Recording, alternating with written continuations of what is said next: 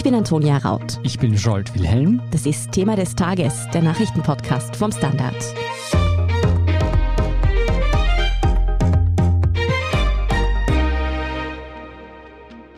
Die Europäische Union will den Verkauf von Autos mit Verbrennungsmotor ab dem Jahr 2030 verbieten.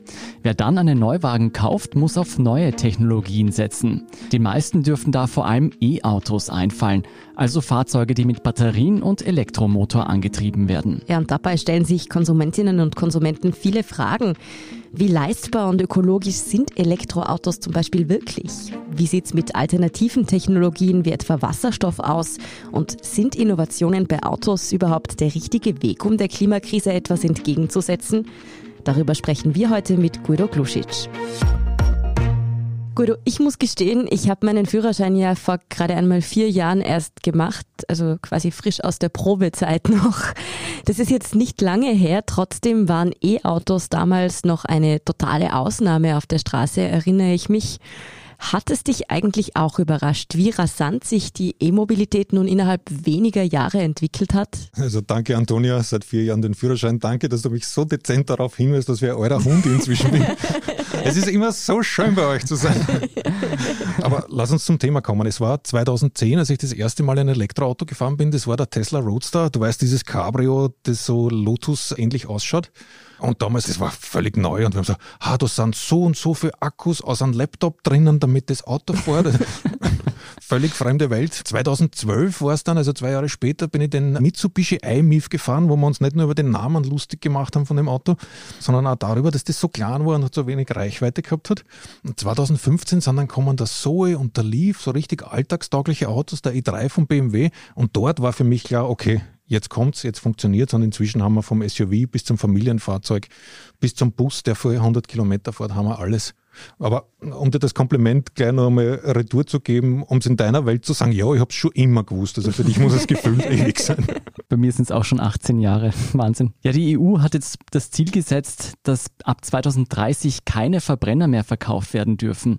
Die Autolobby ist allerdings unglaublich stark. Ist sie damit an Bord? Ich glaube, da spielen sich Gesetzgeber und Automobilhersteller gegenseitig die Karten in die Hand. Also die arbeiten da jetzt wirklich stringent zusammen. Natürlich vom Gesetzgeber kommen die strengeren Abgasnormen, aber wenn wir uns anschauen, was die Autohersteller derzeit machen, das ist fantastisch. Äh, die Stellantis-Gruppe, zu der Peugeot, Citroën, Opel, Fiat gehören, die legen einen riesengroßen Schwerpunkt auf E-Mobilität. Die bauen gerade fünf Batteriefabriken, um das hinzukriegen. Die Tochter Opel, die mhm. zu dieser Stellantis-Gruppe gehört, die wird demnächst rein elektrisch.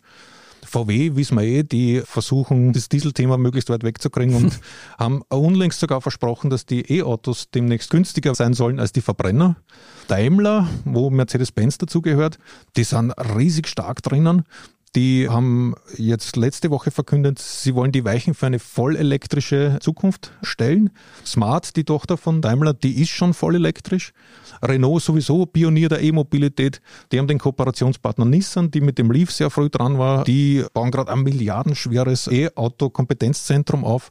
Volvo, wissen wir eh auch, stark in der E-Mobilität mit der Tochter Polestar, die gerade diesen Tesla-Store übernommen haben. Äh, ihr könnt die Liste ewig weiterführen. Alle mit an Bord. Ja. Das heißt also, du hältst die Deadline 2030 für realistisch, dass wir bis dahin mit der E-Mobilität so weit sind, dass wir die Verbrenner offiziell zum Auslaufmodell erklären können? Ich glaube, dass wir eigentlich jetzt schon so weit wären, wenn die Fahrzeuge verfügbar wären. Wir haben im Endeffekt alles. Das günstigste Auto, das mir jetzt gerade auf die Schnelle einfällt, ist der Seat Mi Electric. Das haben wir mit einem Aktionspreis und den Förderungen geht das bei unter 15.000 Euro los. Mhm. Da habe ich halt ein, ein kleines Auto für die Stadt, wie halt ein Verbrenner auch um 15.000 Euro wird halt nicht gemacht sein, um einmal nach Spanien und Retour zu fahren. Mhm. Ich glaube, auf lange Sicht, die Autohersteller sind da gut aufgestellt. Wir dürfen ja nicht vergessen, wenn es heißt, ab 2030 ist nur mehr E-Mobilität. Von dort weg fahren wir ja nicht alle elektrisch, sondern es gibt ja noch die Bestandsfahrzeuge, die werden ja noch weiterverwendet werden. Wenn wir uns jetzt denken, ein Auto halt zehn Jahre, sind wir bei 2040 wo immer noch ganz gewöhnlich Verbrenner mitfahren werden. Aber wie ich uns kenne, und wir haben das ja gesehen bei der letzten Abgasnorm, es wird wahrscheinlich im letzten Moment Übergangsfristen geben, weil 2030 dann doch überraschend schnell und plötzlich auf einmal kommt. Also hat niemand vorhersehen können. genau. Aber das heißt, auch in Sachen Reichweite wären wir so weit, dass wir schon ganz auf E-Mobilität umstellen könnten? Das kommt einmal darauf an, was ich will. Also wenn wir uns die täglichen Wege anschauen, die liegen ja weit unter 100 Kilometer, die wir fahren. Das Problem ist, dass wir Autos immer nach der Maximal Wunschvorstellung kaufen, die wir haben, die möglicherweise im Leben gar nicht eintritt. Im Moment sind wir so weit, dass 600 Kilometer im E-Auto, die sind durchaus da, das funktioniert. Volvo hat angekündigt, demnächst ein Auto mit 1000 Kilometer zu bringen. Also an den Reichweiten soll es, glaube ich, nicht scheitern. Mhm. Und nach 600 Kilometer sollte man, glaube ich, eh mal eine Pause machen, denke ich genau. mich zu erinnern. Und in 50 Minuten sind solche Fahrzeuge dann an der Schnellladesäule auch wieder voll und dann gehen schon die nächsten 600. Ja, über diese Schnellladesäulen sprechen wir, glaube ich, später noch. Lass uns nochmal zurückkommen zum Thema Leistbarkeit. Da habe ich jetzt gesehen, dass zumindest Tesla dazu umgestiegen ist, für seine Software-Updates und für seinen Autopiloten künftig recht viel Geld zu verlangen. Da kann man entweder ein Abo wählen, wo man monatlich Geld zahlt oder einmal gleich, glaube ich, 10.000 Dollar vorstreckt. Ist das eine Umwegrentabilität, mit der sich die Konsumenten und Konsumentinnen anfreunden müssen? Ich muss dir ganz ehrlich sagen, ich habe da jetzt keine Bestätigung von den Herstellern, dass das in großem Stil eingeführt werden wird. Aber ich sage mal, gehen wir davon aus. Wenn wir uns jetzt das Elektroauto an sich anschauen, wir haben viel weniger Serviceintervalle. Ich muss nicht mehr zum Ölwechsel. Die Bremsen werden viel länger halten. Die Bremsen tauschen wird viel günstiger, weil fast alle auf der Hinterachse wieder Trommelbremsen haben, weil das alles ganz anders konzipiert wird. Das heißt, denen entgeht massig Geld. Und wenn wir uns anschauen, wie das mit den ersten Navis funktioniert hat, du hast dein Navi bestellt und du hast dann für jedes Update, das jedes Jahr gekommen ist, einen kleinen Salär hinterlassen, damit deine Karten wieder stimmen. Und natürlich werden sie sich das Geschäft nicht entgehen lassen. Also ich glaube, da wird vieles passieren, vielleicht auch deswegen, weil im Batteriemanagement durch Updates doch einiges gemacht werden kann. Und das werden sie dann halt versprechen, du hast drei, vier Prozent mehr Reichweite und die kannst damit ein mhm. paar Cent kaufen. Guido, du hast jetzt innerhalb der paar Minuten, die wir uns jetzt unterhalten, schon sehr viele Hersteller genannt, die im E-Auto-Business mitmischen. Wer hat denn im Moment die Nase vorn? Zeichnet sich ein E-Auto für die Massen ab? Wer hat die Nase vorn? Das ist ein bisschen schwer zu sagen. Ich glaube, wenn es um Batteriemanagement und Programmierung und die ganze Elektronik im Hintergrund geht, dann ist ganz klar Tesla der Vorreiter.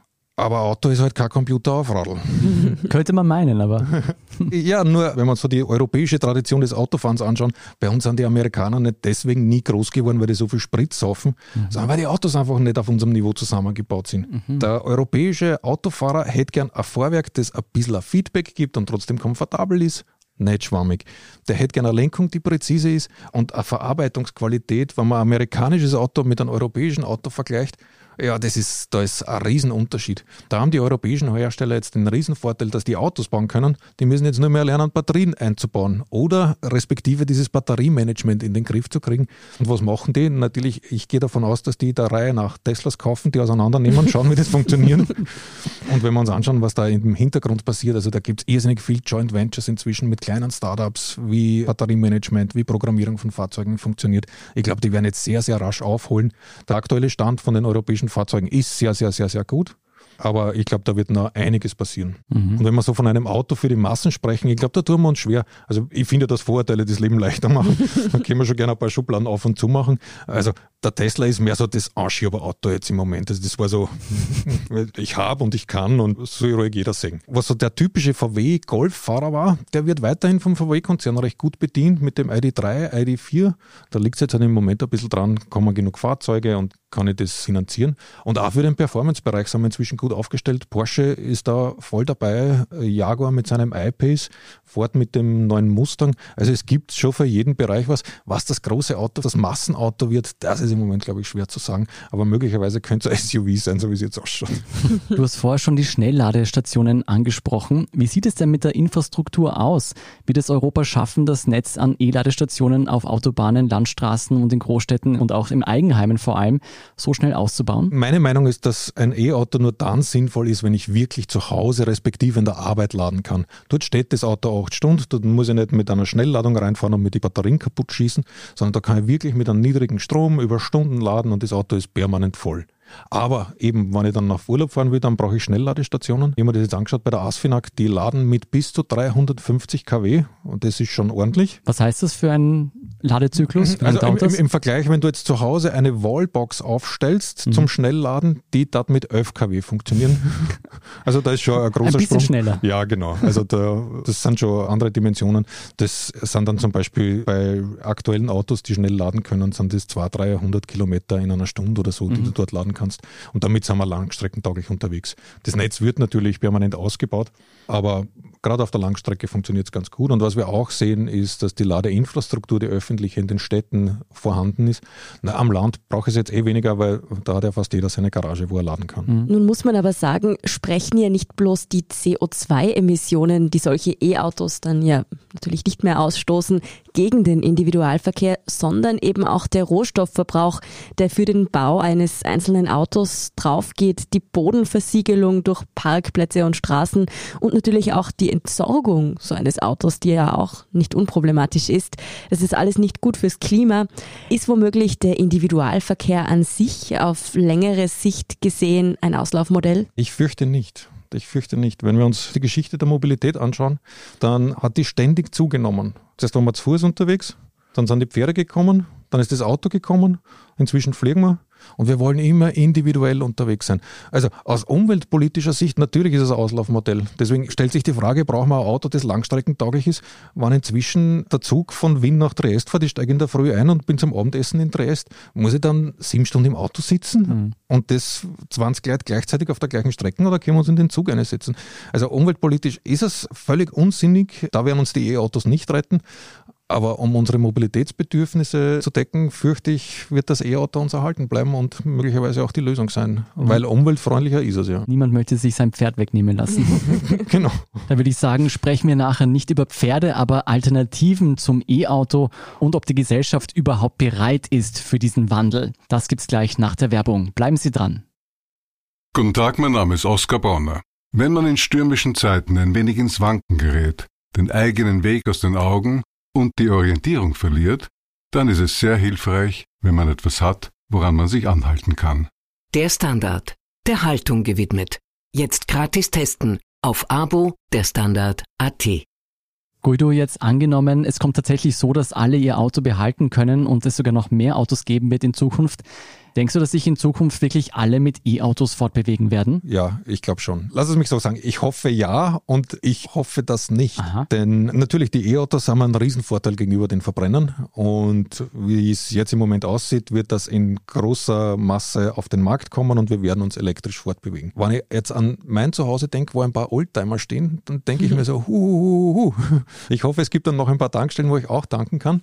Aber ich glaube eben wegen dieser Oldtimer, die sind ja teilweise dann, denke wir jetzt nur 10, 20 Jahre weiter, sind das ja richtig, richtig alte Autos. Das ist eine Historie, die, glaube ich, auch erhaltenswert ist, die auch ganz wenig Kilometer gefahren werden. Also wenn ich auf eins meiner Autos 1000 Kilometer rauf fahre, dann habe ich ein wildes Jahr gehabt. Aber dieses Kulturgut, das glaube ich, sollten wir uns schon noch erhalten. Aber für die täglichen Wege und was wir im Großen fahren, denke ich, ja, da werden wir elektrisch unterwegs sein. Apropos Übergangsfristen. genau. Ja, also was diese Oldtimer betrifft, also ich glaube, sie werden sie nicht verbieten. Es wird kein generelles Verbrennermotorenverbot kommen, was natürlich sein kann und was auch sehr wahrscheinlich ist, dass man heute in bestimmte Zonen nicht fahren darf. Dass die Stadt Wien zum Beispiel für Oldtimer gesperrt ist, außer für Sonderveranstaltungen, wo man Genehmigungen braucht. Jetzt aber abgesehen von E-Autos war nicht Wasserstoff auch lange Zeit die Hoffnungsressource, wenn es um alternative Antriebstechniken ging? Ach, wenn ich mir meine E-Mails anschaue, die ich so jeden Tag von den Lesern kriege, dann ist das immer noch die Zukunft. ja, ja, da kommen so Argumente wie der Kobaltmangel frisst uns leider auf und wir werden keine Batterien herstellen können. Mhm. Natürlich die Problematik, die wir kennen rund um die Batterien. De facto ist das Rennen, fürchte ich, gerade im Pkw-Bereich gelaufen. Es hat relativ einfache Gründe. Wir haben keine Infrastruktur dafür. Wir haben ein paar Wasserstofftankstellen und der große Vorteil vom Wasserstoff ist ja, dass man in kurzer Zeit schnell laden kann. Na, wenn ich jetzt eine Stunde zur Wasserstofftankstelle fahren muss, um dort dann in einer Minute mein Auto vollzuladen, dann ist der Vorteil schon mal beim Teufel. Und das zweite, Reichweiten von 600 Kilometer, das waren die Reichweiten, die wir im Mirai zum Beispiel in unseren Tests zusammengebracht haben. Na, die habe ich heute in einem guten Elektroauto auch schon. Also das ist vorbei. Was dann noch dazu kommt, Wasserstoff in Österreich ist zum größten, größten Teil aus fossilen Energieträgern mhm. erzeugt. Das heißt, da können wir gleich Benzin tanken, da kommen wir aufs Gleiche. Und grüner Wasserstoff, wie er propagiert wird oder wie man ihn halt auch hofft, der ist wahnsinnig, wahnsinnig teuer. Und es gibt ihn noch nicht. Mhm. Du, was ist mit den sogenannten Ecofuels? Ja, das ist ein spannendes Thema. Das sind ja synthetisch hergestellte Treibstoffe, wo das CO2 aus der Luft genommen wird und wenn man den verbrennt, dann stößt das Auto ja wieder nur mehr das CO2 aus, das eh schon mal gebunden worden ist. Damit hat man eine tolle Infrastruktur, weil das wird über die Tankstellen ausgeliefert werden. Wir können dann unsere alten Verbrennungsmotoren behalten, alles wäre gut und schön. Ja, nur ganz so einfach ist es dann doch nicht. Wir haben da zum Beispiel das Thema vom Wirkungsgrad. Ein Verbrennungsmotor hat einen viel schlechteren Wirkungsgrad als ein Elektromotor. Das heißt, wir verschwenden dort schon viel Energie. Das zweite Mal verschwenden wir wahnsinnig viel Energie bei der Erzeugung dieses Treibstoffs. Das dritte Mal verschwenden wir viel Energie beim Transport dieses Treibstoffs. Das heißt, wirklich effizient ist es nicht. Das nächste Problem ist, es ist teuer. Mhm. Diese Ecofuels, die sind halt, die kosten das Doppelte oder das Dreifache von einem herkömmlichen Sprit. Eine Chance gibt es natürlich für diese Ecofuels schon. Das ist ähnlich wie beim Wasserstoff, wäre es zum Beispiel der Schwerverkehr da kann das ganz gut funktionieren. Also da kämpfen die beiden auch gegeneinander, denke ich. Warum eigentlich? Weil Batterien in so großen Lastwegen nicht rentabel sind? Ja, da kommt es dann auch auf die Ladezeiten an. Habe ich wahnsinnig viel Gewicht, das ich bei der Fracht verliere dann muss ich relativ lang stehen zum Laden. Also da macht Wasserstoff schon einen großen Unterschied oder Ecofuels, die ich schnell reinfülle. Und natürlich auch ein Thema ist der Flugverkehr, wo wir ja fossiles CO2 in Luftschichten blasen, wo es wirklich nichts verloren hat. Da können wir zumindest einmal diese CO2-Bilanz ausgleichen. Von den restlichen Schäden reden wir da noch gar nicht. Nun aber nochmal zurück zu den E-Autos. Damit diese wirklich grün sind, unter Anführungszeichen, kann der Strom für ihren Antrieb ja nicht erst recht wieder aus einem Kohlekraftwerk kommen. Ist es denn realistisch, dass wir schon bald durch nachhaltige Energiegewinnung genug Strom erzeugen, um E-Autos nicht über Umwege dann doch wieder mit fossilen Rohstoffen zu betreiben? Ja, das wäre natürlich das größte Desaster, das man sich vorstellen mhm. kann, wenn wir jetzt wieder drei Kohlekraftwerke hochfahren, um damit unsere E-Autos zu betreiben. Wenn wir uns den heimischen Strommix anschauen, dann sind wir schon sehr, sehr gut unterwegs. Also wir haben Wasserkraft und ich wohne ja im Burgenland, wo wir mit Windkraft fast permanent mehr Strom erzeugen, als wir selber brauchen. Mhm. Inzwischen versuchen die im großen Stil Solaranlagen zu installieren. Das Burgenland soll in kürzester Zeit jetzt energieautark werden. Das heißt, wir haben Überschüsse noch und nöcher. Wenn wir uns die Bilanzen anschauen, wie schnell kommen mehr E-Autos in den Bestand, schaffen das unsere Stromnetze und unsere Kraftwerke auch ganz gut. Und wenn wir jetzt an 2030 denken, da sind ja nicht auf einmal alle mit E-Autos unterwegs, sondern das sind ja immer nur 20 Jahre, bis die breite Masse unterwegs ist. Was ich auch sehe, ist, dass gerade am Land, das funktioniert in der Stadt leider gar nicht oder sehr, sehr schlecht, aber gerade am Land, wer ein E-Auto besitzt, der denkt auch früher oder später darüber nach, sich eine Solaranlage anzuschaffen mit einer kleinen Pufferbatterie. Na, dann kostet mir der Treibstoff gar nichts mehr. Ja, die Erstanschaffung ist noch einmal teuer, aber das rentiert sich heute halt in 15 Jahren und das Energieproblem um sauberen Strom hat dann jeder für sich selber perfekt gelöst. Vorher hast du schon angesprochen, dass ein Problemfaktor beim E-Auto die Batterie selbst ist. Da gibt es seltene Erden, die abgebaut werden müssen die Entsorgung ist nicht ganz umweltfreundlich. Gibt es Lösungen für diese Probleme? Ja, stimmt, da gibt es noch viel nachzubessern. Was das Schürfen von Metallen betrifft, wir kennen das eh alles. Das kennen aber nicht nur wir Konsumenten, das kennen auch die Autobauer und die sind vehement dahinter, diese Probleme zu lösen. Und die sind auch drauf und dran, ihre Fabriken so zu gestalten, dass die wirklich CO2-neutral produzieren. Weil klar, im Moment ist das E-Auto nur so ein bisschen so ein Elitenfahrzeug. Schaut, was ich für die Umwelt tue. Und die schauen natürlich auch drauf, dass ihre Autos auch wirklich gut sind. Das heißt, da greifen wieder mehrere Rädchen zusammen, damit die Autoindustrie wirklich versucht, saubere Elektroautos herzustellen. Und da passiert viel, auch was den Abbau betrifft. Da schließen sich Konzerne zusammen und versuchen, das in Ordnung zu bringen, auch nachvollziehbar. Und was das Recycling betrifft, das würde ja schon ganz gut funktionieren. Es gibt ja Betriebe, wo Batterien recycelt werden. Das Problem ist nur, wir haben keine Batterien. Mhm. Warum? Weil diese Batterien so viel länger halten, als es ursprünglich gedacht oder geplant war. Und an was erinnern wir uns? Das, nach fünf Jahren muss die Batterie weghauen. Mhm. Das war natürlich die Meinung der Skeptiker und der Verbrennungsmotorenfreunde. Es stimmt nicht. Und was noch dazu kommt, wir hauen auch nicht die ganze Batterie weg. Sollte wirklich ein Stack kaputt sein, wird der eine Stack herausgenommen und durch einen neuen ersetzt. Und dann habe ich jetzt so einen kleinen Stack, also bis ich da genug Material habe, um das Ganze zu recyceln, das dauert. Aber sie werden natürlich recyceln, weil diese Rohstoffe sind teuer und auch das Recycling ist nicht ganz billig, aber auf lange Distanz wird sie das sicher auszahlen und die werden das sicher nicht auf einen großen Berg hauen und zuschütten. Also das kommt ganz gut. Was ist mit diesen Rohstoffen eigentlich? Gibt es Batterien, die auf seltene Erden verzichten? Kommt da was? Ja, die Wunderbatterie kommt ja jeden Tag. Allein ich habe sie noch nicht gesehen. Ich habe okay. sie noch nicht gesehen. Auch da läuft mein Postfach über von neuen Ideen, die da immer wieder kommen. Wenn du dich dann da ein bisschen hineingräbst und nachschaust, dann sind das Batterien, die können super schnell geladen werden. Dreimal dann ist vorbei. Oder sie brauchen ewig zum Laden, aber halten halt ewig. Bis jetzt gibt es noch nichts, das mir aufgefallen wäre, das wirklich zukunftsweisend ist. Aber überlegen wir mal, der Batterietechnologie im Vergleich zum Verbrennungsmotor, da ist, glaube ich, noch ein breiter Weg von uns. Da werden noch ein paar findige Leute sicher gute Ideen haben. Jetzt haben wir bisher immer über politische, wissenschaftliche, technische Aspekte gesprochen. Aber was ist eigentlich mit der Gesellschaft? Sind die Menschen überhaupt bereit dazu, sich von Diesel- und Benzinbetriebenen Autos zu verabschieden? Mir fallen da spontan die Gelbwesten-Proteste in Frankreich ein, die ja auch signifikant mit der höheren Besteuerung von Treibstoffen zu tun hatten. Also ich merke jetzt schon, dass nicht alle E-Auto-Freunde sind.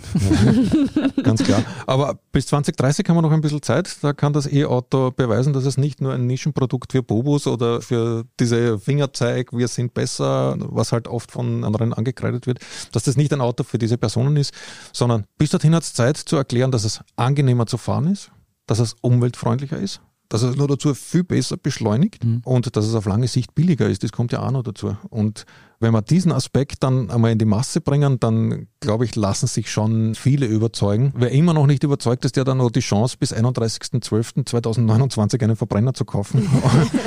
und die werden dann sicher in Massen auf den Markt kommen, weil dann haben wir wieder diesen Stichtag, am nächsten Tag geht es nicht mehr. Mhm. Und da wird es dann auch Tageszulassungen geben und man wird auch dann neue Fahrzeuge, die halt am 31.12. zugelassen worden sind, nur im Mai kaufen können.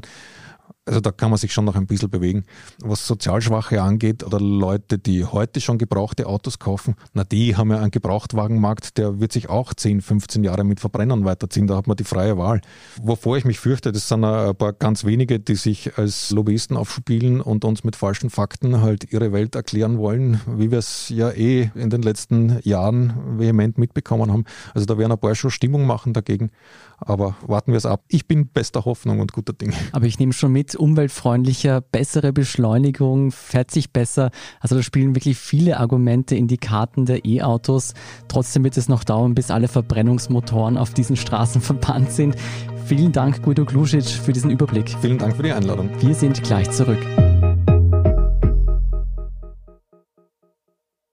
Guten Tag, mein Name ist Oskar Bronner. Wenn man die richtige Immobilie zur richtigen Zeit am richtigen Ort finden will, dann sollte man auch zur richtigen Zeit am richtigen Ort danach suchen. Nämlich genau jetzt, im Standard. Tausende Häuser und Wohnungen bei nur einer Besichtigung. Im Standard und auf Immobilien der Standard AT. Und hier ist, was Sie heute sonst noch wissen müssen. Erstens, die Waldbrände in Südeuropa und in der Türkei halten an. In Griechenland schwor Präsident Mitsotakis die Bürgerinnen und Bürger auf weitere schwere Tage ein. Ein großes Feuer bedroht derzeit etwa die Hauptstadt Athen. Zwei weitere enorme Brände wüten auf dem Peloponnes und auf der Insel Eubea. Insgesamt gibt es 54 aktive Brände. Auch in der Türkei kämpfen die Einsatzkräfte weiter gegen die Flammen. 13 Brände in sechs Provinzen waren nach offiziellen Angaben am Donnerstagabend noch nicht unter Kontrolle. Kontrolle. Besonders betroffen sind die Urlaubsregionen Antalya, Marmaris und Bodrum. Dort bekommen die Einsatzkräfte die Brände seit Tagen nicht in den Griff. Zweitens. Österreich bereitet sich auf den dritten Stich vor. Die Regierung geht davon aus, dass die Menschen ab Herbst voraussichtlich eine Corona-Impfauffrischung brauchen. Deshalb starten schon jetzt erste Vorbereitungen. Begonnen wird, wie schon beim ersten Mal in den Pflegeheimen und bei Risikogruppen, sobald die Experten das empfehlen und die Freigabe auf europäischer Ebene dafür gegeben werde. Das sagten Kanzler Sebastian Kurz und Gesundheitsminister Wolfgang Mückstein am Freitag. Die Regierung will sich zusätzlich mit jenen Ländern austauschen, in denen denen die dritte Impfung bereits im Gange oder in Planung ist, beispielsweise Israel oder Deutschland. Und drittens, in Hiroshima haben die Menschen heute des Abwurfs der US-Atombombe auf die japanische Großstadt vor 76 Jahren gedacht. Bei einer wegen der Corona-Pandemie erneut stark verkleinerten Zeremonie rief Bürgermeister Kasumi Matsui die Welt auf, den atomaren Aufrüstungskampf endgültig zu beenden und stattdessen auf friedlichen Dialog zu setzen. Während der Schweigeminute um 15 Uhr Ortszeit gingen die Olympischen Spiele in der japanischen Hauptstadt Tokio trotzdem weiter.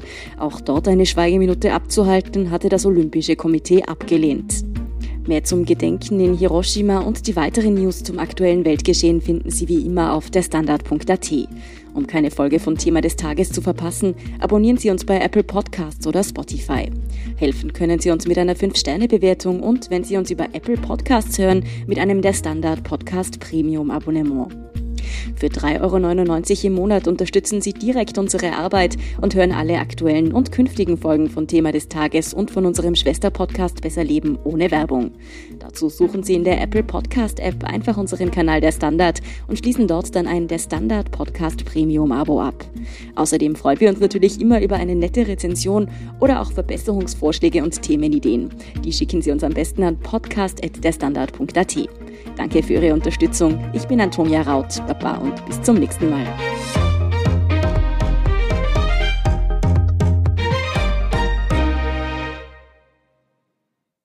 Guten Tag, mein Name ist Oskar Bonner. Ein Job, den man machen muss, ist ein Beruf. Ein Job, den man machen will, ist eine Berufung. Sollten Sie auf der Suche nach letzterem sein, empfiehlt sich ein Blick in den Standard. Es geht um Ihre Einstellung. Jetzt Jobsuche starten. Im Standard und auf Jobs der Standard.at.